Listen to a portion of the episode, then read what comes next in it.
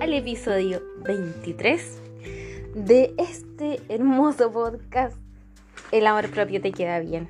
No, no puedo creer realmente que ya vamos en el episodio 23.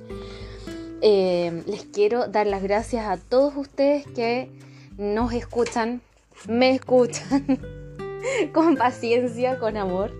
Y gracias a todas las chicas que me mandan mensajitos al Instagram de El amor propio te queda bien, todo junto. Eh, las leo a todas, a veces me, me demoro un poquito en responder, pero siempre contesto. Gracias por contarme su historia. Para mí significa todo. Hay historias muy profundas, muy duras también. Y me cuentan cómo el podcast las ha ayudado, las acompaña también. No se sienten solas y sienten que alguien las entiende y eso me hace tan feliz. Siento que le da le da sentido a todo lo que hago. El, el podcast nació como una idea que yo tenía muy loca y de repente lo hice nomás, sin tener micrófono, muy artesanal. Y dije, ya no puedo aguantar más y lo voy a hacer. Y así empezó todo. Em, fue como una necesidad, algo que yo eh, que necesitaba hablar de estos temas y ocupar la psicología, que es mi carrera, em, en algo así, en, ayudar. A mí no me gusta mucho escribir. Siempre quise escribir un libro, pero la verdad, siendo muy sincera, me da lata. Porque no me gusta escribir. Mucho, o sea, como un libro, no. Pero sí me gusta hablar, ya está, que me gusta hablar. Entonces eh, dije, bueno, ya que está esta plataforma, voy a hacer el podcast. Así que, bueno, gracias, gracias, gracias infinitas a todos quienes nos escuchan, nos apoyan. Eh, gracias. Ah, les, y les quiero pedir si me pueden regalar cinco estrellitas en la valoración del podcast porque eso nos ayuda mucho a llegar a más personas, a que nos vean, a darnos visibilidad y significa mucho para mí, así que también se los agradezco enormemente. Hoy es el día de la mamá, estoy, estoy grabando día domingo, van a ser las 6 de la tarde, estoy en mi cama con mi gata y mm, quiero hablar este día de la culpa. Me llegó, no sé, me llegó como este mensaje interno ya que estábamos hablando de las emociones, estuvimos hablando de eso la semana pasada, dije, bueno, ¿con qué emoción? Eh, ¿Qué emoción siento en este momento y, lo podríamos hablar? Y me nació la culpa. ¿Quién no ha sentido este sentimiento? Ah, ¿quién no ha sentido este sentimiento? La redundancia. Eh, pero sí, eh, la culpa en el fondo es es una emoción universal displacentera. Y es displacentera porque ¿a quién le gusta tener culpa? Sentir culpa. No es agradable. no es agradable. Eh, a veces nos agobiamos, nos causa dolor, nos causa sufrimiento, eh, arrepentimiento. Mm, no es algo que a uno le guste sentir, ¿verdad? Yo me acuerdo de que tenía un profélogo que decía, la culpa es la peor cárcel de un ser humano. No me puedo olvidar, estudié hace tantos años, pero no me puedo olvidar de, de eso que él dijo. Creo que me llegó mucho, quizás porque yo sentía mucha culpa cuando era más joven. Ahora no tanto, la verdad. Ahora no, me siento más libre, pero antes sí sentía mucha culpa y eso... Eh, yo creo que, que, me llegó tanto su frase que por eso no la puedo olvidar nunca. Y yo creo que sí, que es como una gran cárcel, es la peor cárcel, porque tú no puedes huir de la culpa. Aunque, por ejemplo, la cárcel misma, si tú haces algo malo y te encarcelan, sí, estás ahí, pero terrible, pero eh, hay personas que gracias a su mente pueden viajar a otros lugares, se imaginan otros escenarios y ocupan su, mente para escapar de, de ahí. Imagínense, no sé, eh, Víctor Frank, no sé si lo han escuchado, que escribió El hombre en busca de sentido, eh, que estuvo en un campo de concentración y él cuenta que él, él escapaba mentalmente de esas situaciones tan horribles.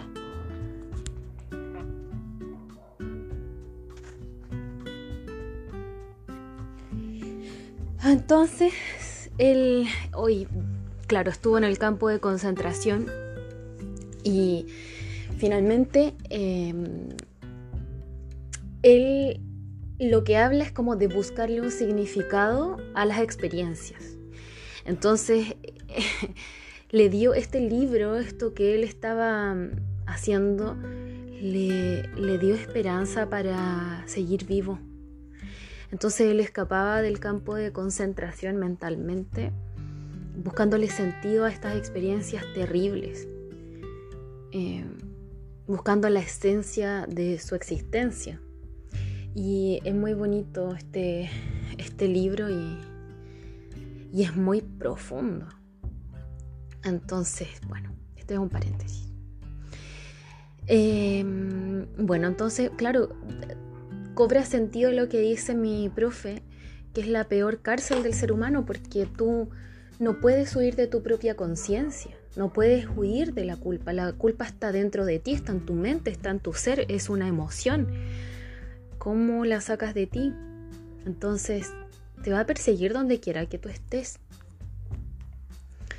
Mm, yo creo que mm, alguna vez han sentido culpa. Si no han sentido culpa, nunca, preocúpense. Las personas que no sienten culpa eh, son personas psicópatas o sociópatas, porque no tienen, em, no, no, tienen empatía, no les importan los demás, no les importan las normas sociales, culturales. Entonces, no tienen esta alarma interna que todos tenemos, todas las personas que no son sociópatas ni psicópatas, que es porque la culpa funciona como una alarma dentro de nosotros, que nos avisa que nos estamos desviando de algún camino que conocemos y que sabemos que es correcto. Cuando esa alarma, bueno, no funciona, mm, los psicópatas y los sociópatas no lo tienen, no tienen esa alarma, por lo tanto no hay eh, conductas reparatorias. Por ejemplo, oh, la embarré, robé, por ejemplo. Voy a pedir perdón, me voy a denunciar. eh, voy a, voy a reparar el error. No tienen eso, porque no les importa, no, no sienten esa, esa necesidad de, reparar, no les importan los demás. Entonces, eh, bueno, todos los demás deberíamos tener esa alarma dentro de nosotros que nos, que nos dice que algo no estamos haciendo bien y que entonces tenemos que, que reparar eso. La culpa no es un sentimiento o una emoción negativa. No es, no lo es. Es displacentera. Porque nos hace sentir mal. No nos gusta sentir culpa. Es súper desagradable. Piensen cuando la han sentido. Es horrible. Uno se siente siente que su autoestima baja, eh, no nos permite disfrutar, no nos permite desarrollarnos, se siente muy mal se siente muy mal. Pero también es necesaria. Hay una culpa funcional y otra que no es funcional. La culpa funcional nos ayuda a, mm, adaptarnos a una sociedad y a reparar cuando hemos hecho daño. Y la que no es funcional, bueno, ahí la vamos a hablar eh, de, de qué se trata, es patológica y no nos hace ningún bien. Em, ah, eh, la culpa también depende mucho de nuestra educación, de cómo han sido nuestros valores, cómo nos han criado, qué es importante para nosotros y qué no. Em, también depende de la sociedad donde vivimos y de nuestra cultura. No es lo mismo vivir acá en Chile que vivir en Estados Unidos o en Dubái o en Irak o en Afganistán hay otras normas sociales y culturales y también aquí mismo, en tu misma ciudad, dependiendo de la casa donde te criaste, de cómo fueron tus papás, son los valores que tú tienes. Es para todos diferente. Esta alarma que yo les digo que es la culpa que está dentro nuestro y que nos avisa si nos estamos desviando o no, es muy personal. Es muy personal. Y dentro de tu misma cuadra de donde vives, es muy distinta en cada casa y en cada persona. Dentro de una misma casa, no todos tienen eh, los mismos estándares. Es distinto en todas las personas. Entonces, em, vamos a ver, vamos a ver primero cuáles son los síntomas de, em, la culpa. Trata de acordarte si has sentido algo de esto. Eh, en general, la culpa está muy relacionada a la depresión y a trastornos obsesivos. Piensa si has tenido depresión o sufres de algún trastorno obsesivo. Si estas, estos pensamientos de culpa vienen a ti con frecuencia. En general pasa, es como que uno no puede desligarse de esos sentimientos y de esos pensamientos que, que te achacan como culpable. Y en la depresión pasa lo mismo. Eh, Qué horrible es. Yo me acuerdo de, cuando he sentido esto, mi culpa, pero por prolongado, prolongados periodos. Y se siente muy mal, la autoestima baja mucho, mucho. Entonces, tú, ¿cuál es la sensación de que eres una mala persona? De que no eres suficiente, que no eres, no eres como digna, no eres una persona digna de merecer algo positivo que no, soy culpable, me merezco esto, me merezco el castigo, no, sí está bien, está bien que me pase esto porque yo la embarré, pero de repente suele ser desproporcionado, como que la emoción no es proporcional a lo que pasó. Te sientes responsable de todo. Está bien asumir la culpa, sí, si la embarraste, asúmela, pero de repente no somos responsables de toda la situación nos sentimos responsables de todo. Eh, sentimiento también de inseguridad, de que la voy a embarrar de nuevo, de que mejor no hablo, porque aquí la embarro, mejor no actúo, porque también la puedo embarrar si yo, yo la cago.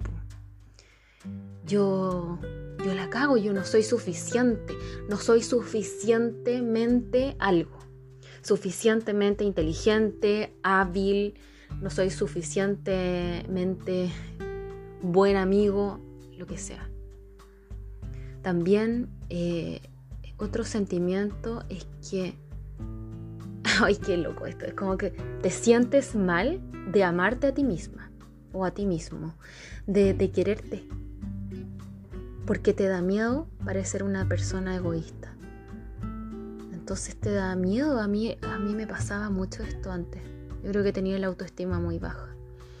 Pero es como no, no, pensaba en mí, siempre pensaba en los otros. Y tengan ojo, chiquilla, o sea, no romanticemos el, es que yo pienso en los demás antes que en mí, mis hijos primero. Está bien, está bien, si yo entiendo eso. Van a decir, es que tú no eres mamá. No, sí, tengo a mis gatas, que quizás ustedes piensan que no es lo mismo, pero son todo para mí. Y tengo a mi familia, a mi mamá. Y sí, pero también eso no quiere decir que si tú amas a tu hijo, tú te tengas que poner en último lugar. También tienes que amarte a ti. Entonces tienes que pensar en ti, en qué es bueno para ti. ¿Qué es bueno para porque lo que es bueno para los demás no necesariamente es bueno para ti. Piensa en ti también, que si no quién lo va a hacer. Entonces también te puedes sentir culpable por pensar en ti y que tú seas una maldita egoísta. Ojo con quienes se rodean. Yo creo que también vamos a hablar de relaciones tóxicas porque es como si estáis todo el día con una persona que te dice que eres una egoísta, que no piensas en él, etcétera, también te puede hacer mucho daño. Em, otra cosa que pasa también, sobre todo cuando hay depresión, es que te culpas por todo. O sea, todo, todo te lo tomas personal y es como, sí, que yo la embarré, es que yo soy tonta, es que yo Eso es horrible. Eh, también, sobre todo también cuando hay depresión, es que tomas mucho, mucha importancia a lo que dicen los demás. O sea, todo lo tomas como un hecho, como verdadero. Y no tienes la capacidad de reflexionar muchas veces en que no estará exagerando o esto no será quizás culpa mía, sino que al tiro tú lo atribuyes a ti, a tu responsabilidad cuando son cosas que no, son de tu responsabilidad. Entonces no, no le des tanta importancia a todo lo que dicen los demás. Em, muchos pensamientos negativos también, muchos pensamientos negativos y que vienen a tu mente sin pedir permiso. Eh, soy tonta, soy insuficiente, soy estúpida, soy mala trabajadora, soy floja, soy desorganizada, soy lo que sea. Pero pensamientos negativos sobre ti y mucho sentimiento de inferioridad. La ansiedad también está presente, angustia, dolor, eh, agobio, todos estos sentimientos y emociones que son Ay, es realmente muy displacentera. Me pasa a mí que ya no siento tanta culpa como antes, que era, yo creo que era por la depresión y todas estas cosas, oye. Em, y trastornos medios obsesivos, que nunca fue diagnosticado el trastorno obsesivo, algo mío que antes yo considero que era muy obsesiva, ya no. Pero cuando me viene la culpa, me viene muy fuerte. Entonces, trato de... chuta de actuar bien también, porque cuando siento la culpa, de verdad que me viene fuerte. Me viene fuerte. Por ejemplo, yo tuve una relación hace tiempo, no tan, sí, sí, igual hace tiempo, hace tiempo. Y yo siento que no fui tan buena polola, no, no fui tan buena, no fui tan entregada, no, no fui como que no fui suficiente. Ese sentimiento de como de no dar el ancho es muy penca porque siento que como que después vi las consecuencias, como que ahora me encantaría estar con esa persona, pero ya pasó. Ya fue, ya la embarré, ya no ya no di el ancho, ya no fui suficiente. Y, me vino mucho sentimiento de culpa. Y cuando volví a ver a la persona, yo le pedí perdón porque me arrepentí. Era inmadura, era mucho más chica. No tenía las mismas herramientas, ni los mismos pensamientos de ahora, ni los recursos que tengo eh, emocionales. No tenía los mismos recursos emocionales, yo era diferente. Quizás ahora haría las cosas distintas, pero en ese tiempo no podía. Era otra mi realidad, era mucho más chica. Y está bien, está bien yo creo que lo haya hecho así. Pero como ahora siento que como que se me pasó la vieja, como que ya, ya fue mi oportunidad. Y ahora no, no puedo volver el tiempo atrás y digo, oh, si lo hubiera hecho distinto, a lo mejor hubiera sido, hubiera estado, hubiéramos estado juntos ahora. Pero nadie sabe, o sea, es, es como, no puedo controlar ni la vida de él, ni, ni, ni el pasado, ni lo que está pasando ahora porque él tiene otra vida. O sea, es estúpido que yo me siga culpando por eso. Y bueno, una vez me, puse a llorar con él y le, pedí perdón. Le dije, pucha, tampoco es que yo haya sido mala, nunca me lo cagué ni nada de eso, pero. Ah, pero era. Mm, no, no. No, no sé, siento que podría haber dado mucho más. Y eso como que me dio mucha pena y dije, pucha, ahora lo haría todo. Pero ya es, otra mi realidad, otra la realidad de él, ya pasó. Pero cosas así me pasan que cuando me, siento culpable es muy fuerte. Y muchas veces a él le volví a pedir perdón. Yo le digo, pucha, igual. Él me decía, ya, pero tranquila, si ya pasó. Ya pasó y no te culpo. Pero es lo que decía mi profe. La culpa que yo sentía, a pesar de yo haberle pedido disculpas y todo, estaba en mí, no me dejaba tranquila, porque yo imaginaba escenarios en mi mente de cómo habría sido la, relación si yo hubiera sido distinta, o cómo hubiera terminado la situación, o, o que quizás estaríamos juntos. Pero, o sea, nadie sabe, nadie sabe, a lo mejor no, no hubiera sido así como me lo imagino. Pero este sentimiento de culpa me acompañó mucho tiempo. Yo siento que ahora me he perdonado a mí misma. Creo que eso también es muy importante, es como perdonarse a sí mismo. Ya pasó, suéltalo. El apego también, suéltalo. Pasó hace muchos años esto. ¿Hasta cuándo te vas a seguir culpando? Ya pasó. Y, en mí, yo creo que este tema también del apego es muy importante. Em, llevo guardadas cosas que me han hecho sentir muy culpable de, mucho tiempo. Entonces, ¿cómo es posible que yo no pueda soltar? Entonces ahí viene la culpa. Me culpo de cómo no puedo soltar. Qué terrible. Entonces necesito soltar esas cargas que ya basta. Entonces también eso se los transmito a ustedes como chiquillas, suelten la carga. De verdad que se siente muy mal y muy pesado vivir así muy pesado, ya es tiempo de decirle basta, o sea, tomen ese sentimiento, acógenlo, acurrúquenlo, ya me, me, siento culpable por esto, porque como no fui mejor suficiente lo que quieran, y tómenlo y suéltenlo, hagan algún ritual, tírenlo al mar, pero ya, libérense. Hay cosas que desde mi práctica profesional yo siento que soy, o sea, me siento culpable y yo estoy estupideces, no le estoy diciendo nada ético, es como, ¿cómo dije eso? Yo hubiera dicho eso, yo me he hecho. Les voy a contar algo que me da mucha vergüenza, pero ya como este es un podcast de confianza, se los cuento. Yo creo que, que las personas de mi práctica de ese tiempo ni se acuerdan. Cuando yo estaba haciendo la práctica, una pendeja chica, recién salía de la U, que si todavía ni me titulaba, eh, un, compañero que yo quiero mucho todavía, y, mi práctica la hice, no sé, chiquilla, 12 años atrás. Me dice, oye, ¿me podías meter esto a un pendrive, por favor? Porque voy a una entrevista. Hacíamos selección de personal. Y yo le dije, qué vergüenza. Yo le dije, ¿y tú crees que yo soy tu secretaria?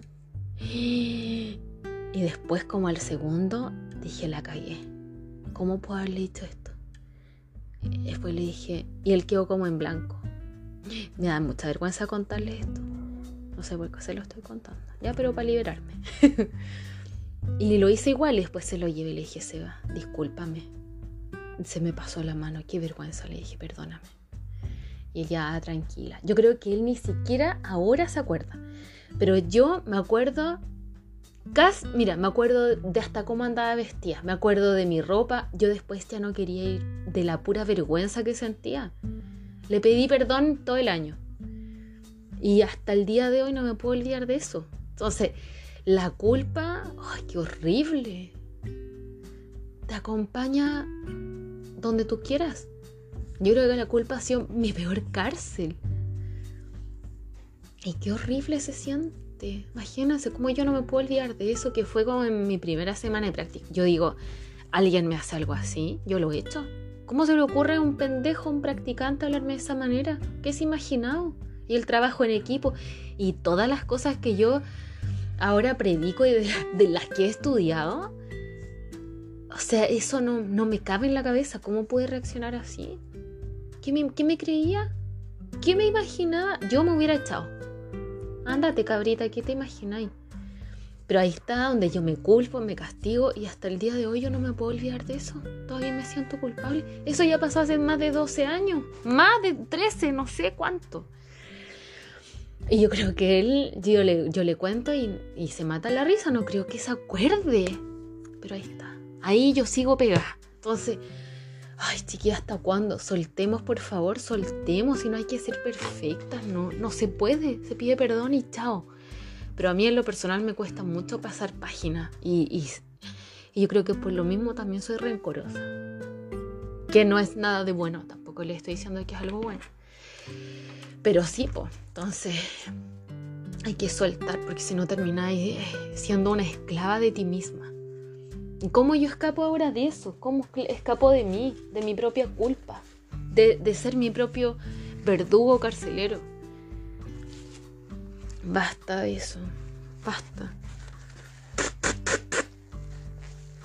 Uy, qué terrible, ya me dio pena. Pero es que no sé, hablo de, cosas mías, me empieza a acordar de, cuestiones. Ah, bueno, entonces, hablemos de qué, hasta qué punto esto es normal. Em, mira, claro, la culpa no le gusta a nadie.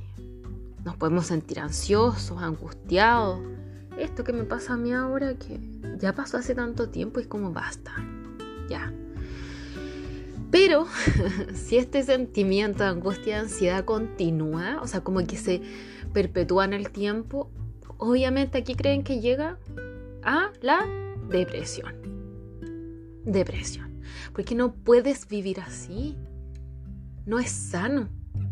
Tienes que soltar esa situación. Suelta, ya pediste perdón, listo, suéltalo. Entonces, está bien, siéntete culpable por algo que cometiste y que es real y luego repara. Es lo que, lo que yo les decía, pedí perdón porque la cagué. Pedí perdón, disculpa, disculpa por esto, la cagué.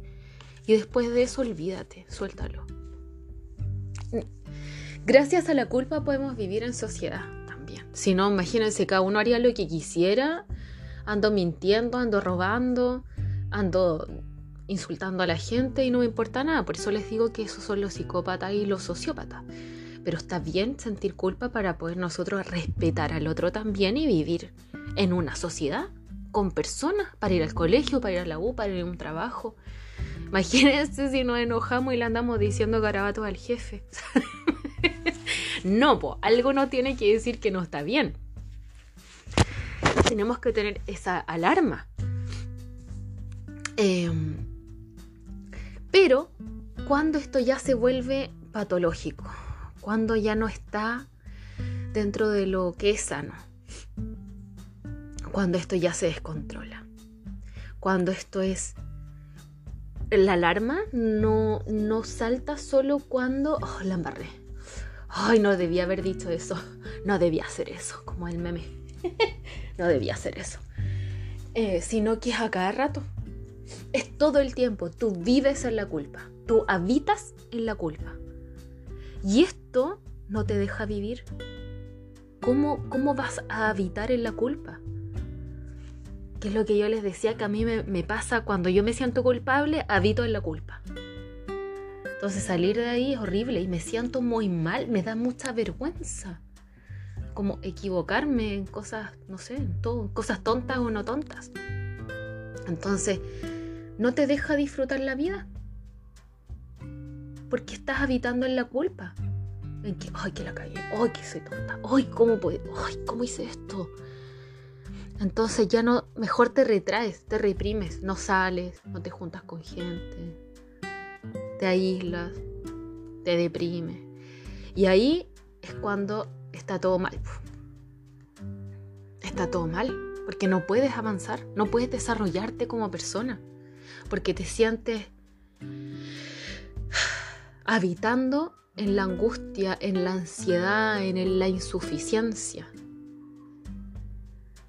Entonces, em, ahí tenemos que nosotros darnos cuenta de cuál es el límite. ¿Cuál es el límite de lo sano y de lo no sano? También acá quiero hablarles de algo que toqué hace un ratito, ¿ah? de las relaciones tóxicas, pero lo, nombré nomás. Yo creo que, como les decía, hay que hacer otro podcast de eso. Pero, ojo, ojo, con quienes nos rodeamos y a qué em, estructuras de poder pertenecemos o nos sometemos. Yo no soy muy amiga de, de como que someterte a, algo. Por ejemplo, esto lo pueden compartir o no es algo muy personal, a una religión. Yo creo en Dios, creo en pero a mí, a mi manera. Y no me someto a una religión. ¿Qué me pasó, por ejemplo, con la religión católica? Y aquí, chiquillas, algo súper personal, no quiero armar polémica ni decirles que esto está bien o mal, ¿ya? Porque como les decía, todo este tema es muy personal me empezó a pasar que sentí que la iglesia era muy restrictiva y no dejaba desenvolverse a las personas como querían. Y siempre había algo de culpa, ah, por mi culpa, por mi culpa, por mi gran culpa. Y eres como pecador y Dios no te va a dejar entrar al reino de los cielos. O sea, no. Yo creo que gracias a Dios fui bien criada por mi mamá y me dio valores muy ricos. Yo creo que por eso siento tanta culpa, como hay que ser educada, tienes que respetar a la gente, tienes que hacer esto y cuando la he embarrado me siento terrible. O cuando el otro día mi mamá me recordó algo, que yo, ay, fue en un periodo de adolescencia, ni tan adolescente, que yo le dije algo y el otro día me lo recordó, mira, rencorosa también mi mamá, porque esto fue hace 2012, estamos en 2022. Y me lo tiró, po. Y yo, mamá, ¿cómo te dije eso? Perdóname. No me acuerdo, perdóname, por favor. Y todavía me siento mal. ¿Viste, mamá, que no me podéis decir esas cosas?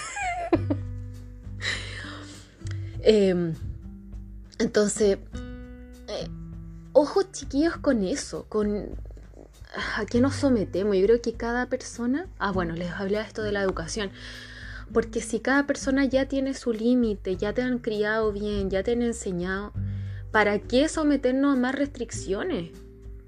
Yo, no, sé si contar esto. Em, no, mejor no. no está la Javi para que, que me obligue. Ya, pero... Eh, las personas cuando se reprimen mucho, cuando rompen algo de, por ejemplo, ya les voy a contar. Yo tuve un pololo que era testigo de Jehová. Ojalá que no me escuche. Ya. Y hoy toda su familia testigo de Jehová, Dios mío. Ya todo bien, porque era muy reprimido. Pero hasta por ahí nomás, pues. Porque cuando carreteábamos, los daban todo y más. Yo era una nerd al lado de ella. Oye, drogándose. Marihuana es lo que yo alcancé a, ver, pero no sé si había más cosas. Copete, o sea, alcohol, Dios mío, todo curado. Carrete desenfrenado marihuana, no sé qué más. Oye, las fiestas. Las fiestas.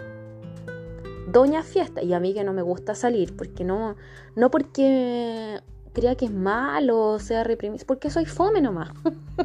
me gusta estar en mi casa, ver la teleserie, estar con los gatos, el calienta cama, el tecito. Yo le digo a mi mamá que yo nací vieja, yo nací de 70 años. Porque no, me gusta estar en la casa aquí con los gatos a costa. Siempre he sido igual. Ya, pero cuando he carreteado, ya, y ahí carreteaba, oh, decía, pero ¿cómo se supone que tú no podés tomar? Porque ellos no podían tomar alcohol. Pero terminaban curadísimos. No podían, obviamente, fumar marihuana. Chutas más volados que no sé qué. Yo no, fumaba marihuana, entonces estaba sobria. Ni tomaba, no me gusta tomar. No, si yo soy lo más fome, chiquillo, para carretear. Con, agua aprendo, pero hasta ahí normal. Entonces yo decía, pero ¿cómo si no podéis tomar, no podéis fumar? Eh, ni bailar apretado. Bailaba muy apretado. Chuta, entonces, ¿qué onda? Entonces, claro, reprimido por una estructura social, bueno, que en este caso era la religión, su, su iglesia, pero calladito hacían de todo. No lo estoy juzgando, también lo entiendo, porque un cabro joven, plena juventud, veintitantos años, obvio que queréis carretear y pasarlo bien, pero estáis tan reprimido que lo hacía escondida y después la culpa que él sentía. O sea, es súper fome. Yo no lo hacía porque no quería, pero tenía toda la libertad. Mi mamá me daba toda la libertad de hacer lo que quisiera. Pero yo siempre me portaba bien, siempre.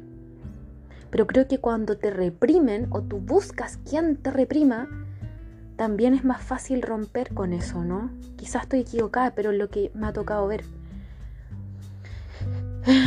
Por ejemplo, yo le, digo a mi mamá, oh, yo creo que si yo hubiera vivido con mi papá, mi papá súper estricto, pues.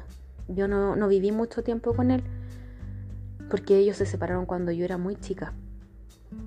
Pero mi papá es terrible. Es estricto, obsesivo, ya. Yo me sacaba un 6-9, me decía, ¿por qué no el 7? ¿Dónde está el 7? O no sé, ahora se iba relajando, más viejo, pero era terrible. Entonces, ¡ay, qué fastidioso! Y yo llega, podía llegar con un 6, mi mamá me hacía fiesta, o sea, como normal, hija, qué bueno. me alegro, pero también bacán, tu deber, pero nunca me sobreexigió. Y yo aprendí sola eso. Pero yo le digo a mi mamá, si hubiera vivido con mi papá, yo creo que hubiera sido muy rebelde y maldita, así como escaparme a las fiestas, curarme, quizás qué, porque odio que me repriman, odio. Yo me gusta ser libre, pero tengo mis propios límites. Pero yo creo que eso viene de la casa, como de la educación, donde mi mamá me crió tan libre, pero me enseñó todo. O sea, me dijo, si tú no estudias, eh, ya bacán, pero después yo no te voy a mantener. Te compro una trenza de ajo y la voy a vender a las micros. pero no se enojaba. Y yo, ay, voy a estudiar. Em, eh, o no sé, me decía, si te va mal en el colegio, ya, es tu responsabilidad, pero después yo no te voy a mantener. Así que ahí ve tú. Entonces siempre me dejaba la responsabilidad a mí y decía, oye, tienes razón, ya lo voy a, estudiar, voy a, trabajar, voy a... siempre trabajé de chica, como que, no sé, mi mamá me inculcó mucho el tema de la responsabilidad de la autorresponsabilidad. Entonces siempre fui como súper responsable, nunca fui rebelde, nunca, nunca nada de eso. Siempre fui así bien fome. Bien, bien, ¿cómo se dice? Bien como, pucha, no sé, como ajustada a, la, a lo esperado socialmente. No digo que esté bien, porque creo que también me faltó bloquear un poco, como curarme más, como salir más, carretear, eh, pololear más, eh, como no tomarme la vida tan en serio. Creo que me faltó un poco eso. Pero algo que yo elegí, no que nadie me, me, me, presionó ni nada de eso. Entonces creo que de repente cuando te, te, están, te estás sometiendo mucho a algo, después rompes muy fácil como esos límites y la culpa es terrible, como yo les digo que veía en este niño, en mi pololo. Y a su familia era igual. Entonces vi otras cosas también. Que no las voy a contar porque capaz que me escuche después. No. Pero eh, su papá, por ejemplo, transgredía otros límites. Entonces, claro, era fome para ellos. Pues eran como, tenían una doble vida. una doble vida finalmente. Entonces también, ojo también con las familias, porque también podemos tener familiares que sean súper chantajistas o perfeccionistas y la culpa que te hacen sentir, o que no que te hacen sentir, está mal, que tú sientes debido a eso, es horrible. Es horrible, o sea, por eso yo le digo, si hubiera vivido con mi papá, que es tan perfeccionista, yo hubiera sido una rebelde porque hubiera desafiado eso. O, ojo también con familiares chantajistas. Por ejemplo, historia real, familiar. Si tú no, no te preocupes, estoy enferma, pero anda nomás a carretear, anda, sal. Pero si estoy muerta cuando llegues, va a ser tu culpa. ¿Quién creen que hacía esa niña? No iba a carretear, no era yo, ¿ah? no era yo, no era yo. Entonces hay mamás así, hay mamás así. Papás también. Si tú te vas a vivir con tu mamá, yo me voy a matar. Chantaje emocional, ¿qué es eso? Existe. Chuta, ya me voy a vivir con mi papá porque si no se va a matar. Y si se mata, mi culpa. Y si te vas, no sé, por ejemplo, esto mismo de que me duele la cabeza, me siento mal, pero anda nomás, sal con tus amigas. Si estoy muerta cuando vuelvas, y ahí va a ser tu culpa. O sea, eso es sano, eso no es sano. Un papá o una mamá no debe hacer eso. Es manipulación. Entonces, si pasa algo, chuta, la culpa que tú vayas a sentir es horrible. Y de ahí ya eso se transforma en algo patológico, porque eso dura para el resto de la vida. O te tienes que hacer una muy buena terapia. Entonces, ojo con esta culpabilidad manipulada. Ojo con eso, chiquilla. Mm, qué difícil, estoy pensando con una reflexión, qué difícil cuando naces en algo así o en una cultura de esta forma o con una crianza así, darte cuenta que eso no está bien. Gracias a Dios mi mamá me crió de forma sana, pero uh, otras personas no se han criado así, se han criado como con esta culpa manipulada. Qué difícil, qué difícil eh, darse cuenta que no está, no está bien esa situación. Pienso en eso. No sé si te ha pasado. Escríbeme, escríbeme al Instagram, cuéntame. yo sí que ojo con los abusos. Yo, eh, yo les vuelvo a contar, es como algo, es como lo que más me ha marcado, creo, en el último tiempo, el tema del acoso. Yo me sentía una persona totalmente estúpida y mala. Era como que por mi culpa, ay, por mi culpa, por lo, lo, lo ¿cómo se llama? Lo rebelde que yo era, según este tipo, que era mi jefe, y lo, y lo poco sumisa, lo, ¿cómo me decía? Eh, chúcara. chúcara porque solamente le daba mi punto de vista, nada más. Era muy educada con él y todo, y con todo. Pero yo me sentía la peor persona del mundo. Obvio, ahí yo tenía depresión. Entonces yo decía, claro, él me dice estas cosas o me maltrata o me humilla porque me lo merezco. Entonces finalmente es que me merezco el castigo, porque con la culpa viene el autocastigo, el que te merece el castigo de otros. ¿Qué quiere, hijita? ¿Está clarita? ¿Qué, mi amor? Entonces, eh, él, él era manipulador. Entonces, la culpa que yo sentí durante dos años era horrible. Yo me sentía culpable y mal por todo lo que pasaba en esa empresa. o sea, así, ni siquiera era que me creía importante, me creía una horrible persona. Entonces, hoy, no, chiquillas, hay que estar tan atentas a eso. Ojo, cuando ustedes sientan que están cambiando, yo les decía en el podcast pasado, yo habité mucho, casi toda mi vida en la paz y después en ese tiempo habité en el resentimiento. Y, y algo había cambiado, o sea, ¿qué pasó ahí? Es momento de preguntarse. Ah, no sé, ponte tu familia donde el, todos son médicos, entonces tú también tienes que ser médico si no vas a ser un fracasado. ¿Por qué? ¿Por qué? Y la culpa de haber como defraudado a la familia. Ojo con estas relaciones manipuladoras y tóxicas, de nuevo lo vuelvo a decir porque yo lo he visto muchísimo. No tienes que cumplir las expectativas de nadie, tienes que cumplir tus propias expectativas. De repente, si hay que alejarse de, personas y familiares que resultan en relaciones tóxicas, háganlo. Porque nadie les va a devolver su vida, su vida es suya y es una sola.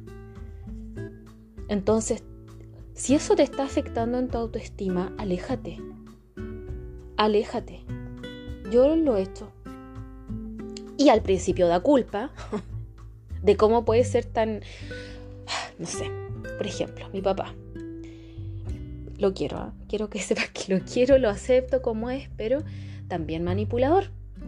Yo no voy a juntas familiares con su familia, excepto con, claro, a mi tía, a mi primo los amo mucho. Mi abuelita, que ya murió, también la amaba mucho. Pero hay otros familiares y que no quiero compartir porque no lo siento cercano y simplemente no quiero viajar para allá a Santiago a verlos porque me da lata, porque prefiero estar aquí con mi mamá o con mi gato y punto. Pero después viene el reproche. Pero como tú nunca vienes, eres una alejada de la familia y te vas a quedar sola y te vas a morir sola y así, ah, ay Dios mío, cosas, ya, esto ya no me lo dice, ya no me importa, me da lo mismo, pero yo cierro eso, es como, eh, no te lo permito, mm, listo, no me interesa, no voy a ir. Como se da cuenta de eso, de que ya no tiene efecto sobre mí, lo deja de hacer. Entonces a lo que voy es que pongan límites. Hay un episodio de límites. Pero háganlo chiquillas. O sea, ustedes no tienen que cumplir las expectativas de nadie. Si él espera que yo vaya, me divierta, me ría, tome y baile en la fiesta, yo no lo voy a hacer. Porque no quiero, porque no me nace, porque no tengo ganas, porque prefiero estar en mi casa viendo la teleserie y punto. Y eso es más importante para mí y mi paz mental. No quiero obligarme a hacer algo que no quiero porque después me manipulan para que me sienta culpable y yo piense que me voy a quedar sola porque no comparto con, la familia. Cosa mía. Yo veré lo que quiero hacer. Entonces también pongamos límites aunque sea con la familia, papás, mamás, hermanos, también. No te adaptes a esa manipulación. Y es momento de de, pensar en esas relaciones. Piénsalo. ¿Estás en una relación así? ¿O estás siendo víctima de un. de una. Mm, institución, iglesia, educación, lo que sea, ya ponle el nombre que quieras, que te está sometiendo a algo que tú no quieres, porque si tú quieres, está bien, súper bien, pero que no te hace sentir bien, Siempre uno tiene un GPS, una brújula, algo dentro de ti que te guía y te dice esto, ¿me, hace sentir bien o no? ¿Me gusta? ¿No me gusta?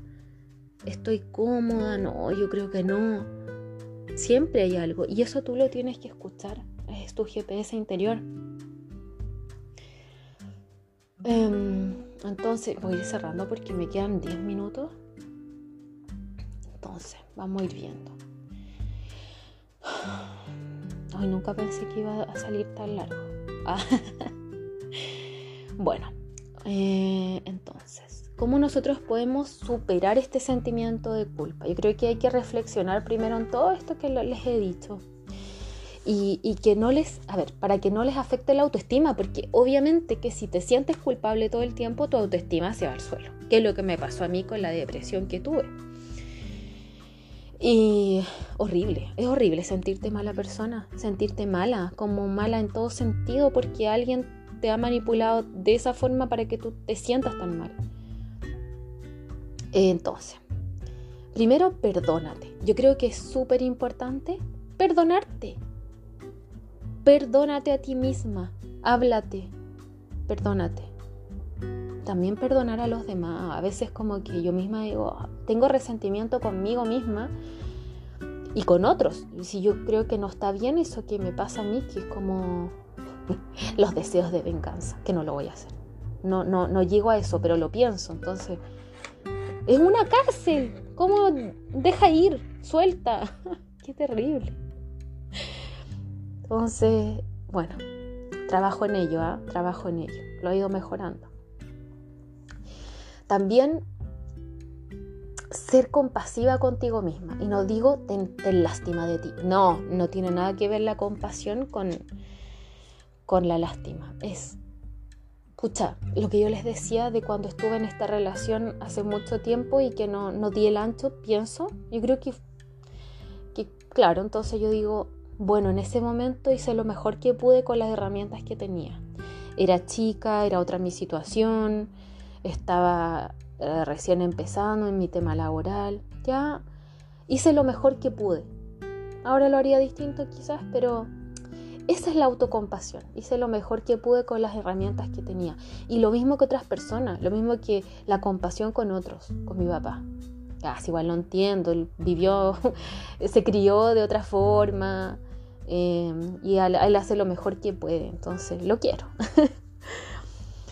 Eh, también comprender el contexto. O sea, cuando, por ejemplo, yo le dije eso a mi compañero, de que que, si creía que yo era su secretaria. Qué vergüenza me da esto, acordarme, me da mucha vergüenza todavía. Es incorrecto eh, mi actuar, pero que en ese momento que yo lo dije, eh, yo, era como, ah, que nadie me va a pasar a llevar. Pero después me di cuenta de lo incorrecto que estaba. Pero también tengo que entender que era una pendeja, cabra chica, recién integrándome al mundo laboral. Quizás qué rollos tenía que yo decía, nadie me va a pasar a llevar ya, me perdono también.